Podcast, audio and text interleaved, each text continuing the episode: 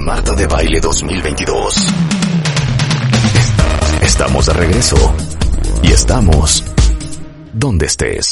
Estamos de regreso en W Radio. Oigan, hablando del relajo que traemos, les voy a contar otra parte de ese relajo. O sea, yo no puedo creer que estamos en el jejerejeje, en el jajarajaja, y solamente dos de cada diez chavos en México están ahorrando para su retiro. Solamente el 28% de las mujeres están pensando en su retiro. Como si nunca nos fueran a dar los 75 años o los 65 y quisiéramos seguir viviendo igual o mejor que hoy sin tener que trabajar. Gianco Abundis, experto en educación financiera desde hace 38 años, fundador y presidente de la Asociación Nacional de Educadores Financieros y aparte, este, nuestra cabeza de School of Money que hacemos todos los lunes en la plataforma de MOA a las 7 en punto de la noche. ¿Cómo puedes calcular cuánto necesitas ahorrar para tu retiro? Entonces, saquen ahorita una calculadora porque vamos a hacer sumas, restas y multiplicaciones. Yanko, ¿cómo estás? Mi querida Marta, te saludo con gusto. Bienvenido a Dios. ¿Tú cómo estás? Muy bien, muchas gracias. Pues, ¿cómo le hacemos? Qué bueno. Mira, lo primero que tienes que hacer, Marta, es darte cuenta que en la época de tus papás y de tus abuelos, la gente se moría a los 60 años, a los 48, a los 50. Y que hoy, en este 2022, la gente se muere cercana a los 80 años a nivel nacional y la gente mientras más nivel sociocultural y económico tiene, pues vive casi hasta los 90 años. Entonces, es una realidad que si tú quieres tener una vejez estable, debes de pensarlo en la juventud. No a los 60 años, Marta, ni a los 65, a, a los cero años. Claro. Es el momento para empezar, ¿no? Claro. Y entonces, la idea, como les decía yo, es que a los 65 años que te jubiles, puedas A, trabajar por gusto, B, no trabajar y mantener el mismo nivel de vida o aún mejor, mejor nivel de vida que el que tienes en ese momento. Y, la regla es muy fácil, Marta, es de verdad, es, es una matemática muy, muy simple. Y, y yo te voy a decir, ¿Cuánto quieres recibir en tu jubilación, Marta? Tú dime la cifra, cinco mil pesos, diez mil pesos, quince mil, ocho mil, etcétera. Y lo que yo te voy a responder es tan simple como lo siguiente. Y son multiplicaciones básicas de primaria. Por cada mil pesos que tú quieras recibir de pensión al mes, Ajá. requieres un fondo de 150 mil. ¿De qué estás hablando? mil pesos de fondo. No, no estoy entendiendo. ¿De qué estás hablando?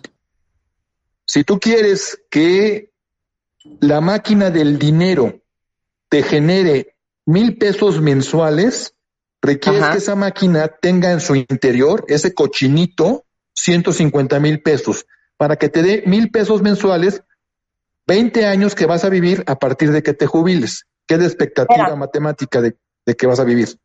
Pero lo que estás diciendo es que para generar intereses de mil pesos, tendrías que tener 150 mil pesos en el banco. para que generes intereses y parte de la mensualidad. ¿Qué significa esto? Que cuando tú fallezcas, ese fondo ya está en cero. O sea, es un fondo suficiente para que te mantenga el resto de tu vida con mil pesos mensuales. 150 mil. Marta, la cantidad es gigantesca, porque si tú quieres 10 mil pesos mensuales, entonces requieres un fondo de millón y medio de pesos, Marta. Yo te pregunto, ¿cuánto tienes hoy? Sí, no, no, ¿de Sí. qué hablas? Entonces, Eso es matemático y no falla, es exacto, Marta. ¿Sí? El problema, fíjate, yo quiero hacerle una pregunta a todos los cuentavientes. ¿sí? o sea, no, nada más quiero aclarar. O sea, lo que está diciendo Jaco es que si tú tienes 65 años, te quieres jubilar, para recibir 10 mil pesos al mes, tendrías que tener millón y cacho en el banco. Millón y medio. Millón y medio. Sí, exacto. Eso estoy O diciendo. sea, no cualquiera llega con millón y medio eh, en el banco a los 65 años. Entonces, ¿cuál es la si- alternativa? Si tú estás pensando hacer esto a los 64, ya caminaste, porque en un año no juntas millón y medio ni, yendo a velar a Chalma, ¿sí? Pero si tú los juntas desde que naces, te aseguro que con tranquilidad llegas a millón y medio de pesos. Fíjate lo que estoy diciendo, ¿eh? Suena una cantidad abrumadoramente grande, pero si tú tienes 65 años para formar ese fondo, lo puedes hacer, lo puedes lograr. ¿Sí? Porque déjame a la pregunta que tengo preparada. ¿Sí? ¿Quién ahorra más, Marta? Pregunta para el público. ¿Alguien que lo hace durante nueve años o alguien que lo hace durante treinta? Me van a decir, ay, pues qué pregunta tan tonta. Pues obviamente el que ahorra 30 años tiene más dinero. La respuesta es, depende. Depende cuándo empezaste, Marta. Si tú ahorraste nueve años en tu juventud, valen mucho más, fíjate lo que estoy diciendo, ¿eh? valen mucho más que si ahorras 30 en la edad madura. Este concepto suena muy complejo, pero es muy fácil. El chiste es tiempo, Marta. Ahorra lo más pronto posible en tu niñez, en tu infancia, en tu nacimiento. en tu que empieza lo más temprano posible. Exacto. Porque entonces con pocos años que ahorres puedes alcanzar millón y medio. Si yo empiezo a los 40, Marta, a lo mejor tengo que meterle 15 mil pesos mensuales. Si yo empiezo a los 20, a lo mejor tengo que meterle 800 pesos mensuales. ¿Te fijas la diferencia, Marta? Sí, claro. Es abismal. Abismal. Porque empezaste antes. Claro, claro. Porque empezaste antes. Y, esto es súper importante, Marta. Jubilarse, en, en mi definición, la mía de mí, la propia, ¿sí? Es salir a trabajar por gusto y no por necesidad, Marta. Qué bendición que puedas seguir tú aquí en la radio hasta los 120 años, pero no porque tengas necesidad de generar un ingreso, sino porque te gusta, ¿no? O, la carpintería, o la electricidad, o las manualidades, qué maravilla. El problema es que muchos tienen del verbo a fuerza que seguir trabajando porque no juntaron ese millón y medio de pesos para recibir 10 mil cada mes. ¿Sí? Claro. Esto es brutal, brutal, brutal. Ahora, brutal. si tú me dices, si tú me dices, y les voy a decir una cosa, brutal para ti, brutal para tus hijos. Antes había que mantener a los papás entre 8, 10, 5 hijos. Ahora es entre uno y dos. Y unos pleitos familiares, ustedes se lo saben mejor que nadie, cuentavientes, entre los hermanos por, no, güey, yo ya le di a mi mamá, no, pues es que yo no tengo, no, pues es que a mí me vale, güey, yo ya di seis meses, dale tú. Que uno, hasta por los hijos, tiene que tener resuelto el retiro. Totalmente, Marta. Ahora, si tú tienes una cuenta individual y empezaste muy jovencita, a los 18 años, pues cuando llegues a edad 65, a lo mejor no tienes millón y medio, pero tienes a lo mejor 800, 900, un millón. Y si ya juntaste por tu cuenta y por tu lado, la diferencia es, es mucho menor. Pero un grave problema que tiene esta generación, Marta, la generación joven, la generación millennial, y la que viene atrás, peor todavía, es que no tienen continuidad y no tienen densidad suficiente en cotizaciones. ¿Esto qué significa? Que están en un trabajo formal con prestaciones sociales, con aportación a la cuenta individual, seis meses, ocho meses, un año. Se salen, van a la independencia, van como freelancers y, luego regresan otra vez como godines y están cotizando otra vez seis meses y se vuelven a salir. Entonces hay una discontinuidad en aportaciones y esto se llama, deriva en un término técnico que significa hay poca densidad. En otras palabras, tienes muy pocas semanas aportadas a tu cuenta individual. Entonces, cuando llegues a la vejez, no vas a tener 600, 800, un millón. Vas a tener 150 mil pesos, Marta. Y dime, con 150 mil pesos puedes recibir una pensión de mil. ¿Y para qué te sirven mil pesos? No, está de la cola. A ver, y entonces, hazme una corrida, hazme una corrida, o qué vamos al tercer punto. Sí, sí, con muchísimo gusto, Marta. Sí. Fíjate, tenemos aquí el caso de un muchacho que a los 22 años dice, ya me cayó el 20, escuché a Marta de baile y le voy a entrar con una aportación mensual que al año sume 20 mil pesos. Este muchacho aporta de los 22 a los 30 años 20 mil pesos a su cuenta individual. 1.600 pesos mensuales. Que no es una cantidad jalada de los pelos, ¿eh? no es una cantidad que esté fuera, fuera de, de, lógica, es algo de clase media, no, no es de millonarios, Marta. ¿sí? Y luego se casa y empieza a hacer vida y ya se le quita el hábito del ahorro, pero ya dejó ese fondo, Marta.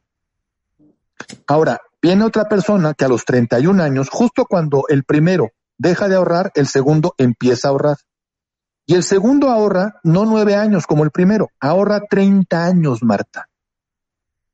En dinero, en dinero, peso sobre peso, el primero aportó 180 mil pesos y el segundo 700 mil. ¿Quién tiene más? No manches. El primero. El primero que aportó nada más 180 mil pesos tiene prácticamente 4 millones de pesos porque lo empezó a hacer a los 22 años, Marta. Y el otro que lo empezó más viejón, y no tan viejón, ¿eh? a los 30, más madurito, ¿sí? Tiene menos dinero. Aquí la clave, la clave, Marta, es la edad a la que empiezas, ¿sí? Y esto es fundamental. Nosotros, y vamos a hacer un programa en School of Money, estén muy atentas y atentos, porque yo tengo una calculadora en donde te voy a decir, a ver Marta, ¿qué edad tienes tú? 35 años. Marta, 54. Tú deberías de tener... bueno, tú deberías de tener a esa edad tanto dinero. ¿Y tú cuánto tienes? ¿Qué edad tienes tú, fulanito? No, pues yo tengo 28. Ah, a los 28 deberás de tener tanto acumulado. ¿Y tú, perengarito, cuánto qué edad tienes? No, pues yo tengo 37, etcétera, etcétera. Ese programa lo vamos a hacer en School of Money y les vamos a estar dando el cálculo. Y lo mismo, ¿cuánto necesitas aportar para llegar a tu meta, Marta? Esto es bien interesante. Es un proceso largo, pero que finalmente te da tranquilidad en la vejez, porque recordemos, el cuerpo se deprecia, vienen temas de salud, entonces ya no son las mismas condiciones. ¿Quién te da trabajo? Yo te pregunto, Marta, hoy la gente de 40 años ya es vieja para trabajar, para pedir un empleo. ¿Quién los emplea a los 40? ¿Sí? Claro. Entonces, hay que tener condiciones desde el inicio. Gente joven que nos está escuchando ahorita, por favor, hagan aportaciones a su cuenta individual, aportaciones voluntarias a la FORE, y háganlo ahorita. Entre 100 y 200 y 500, Marta, yo puedo llegar a ese millón y medio para que me den 10 mil pesos mensuales el resto de mi vida, Marta. Claro, claro. Ahora, si tú quisieras, Yanko, fíjate lo que te voy a preguntar, respóndeme rápido. Recibir o sea, porque también pueden operar al revés. Ahí les va, les voy a explicar cuenta bien. Ok, yo me quiero retirar a los 65 años con 50 mil pesos al mes. Ajá. Entonces, operas al revés. Si yo me quiero retirar con 50 mil pesos al mes a los 65 años y pensemos que los 50 mil pesos al mes, cuando yo me retire, no van a ser los mismos 50 mil que hoy, ¿no?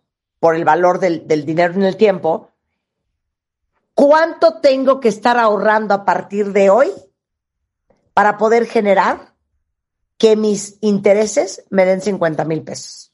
¿Ya me ¿Qué edad tienes hoy? Sí, te entiendo perfecto, nada más dime, ¿qué edad tienes hoy? Claro.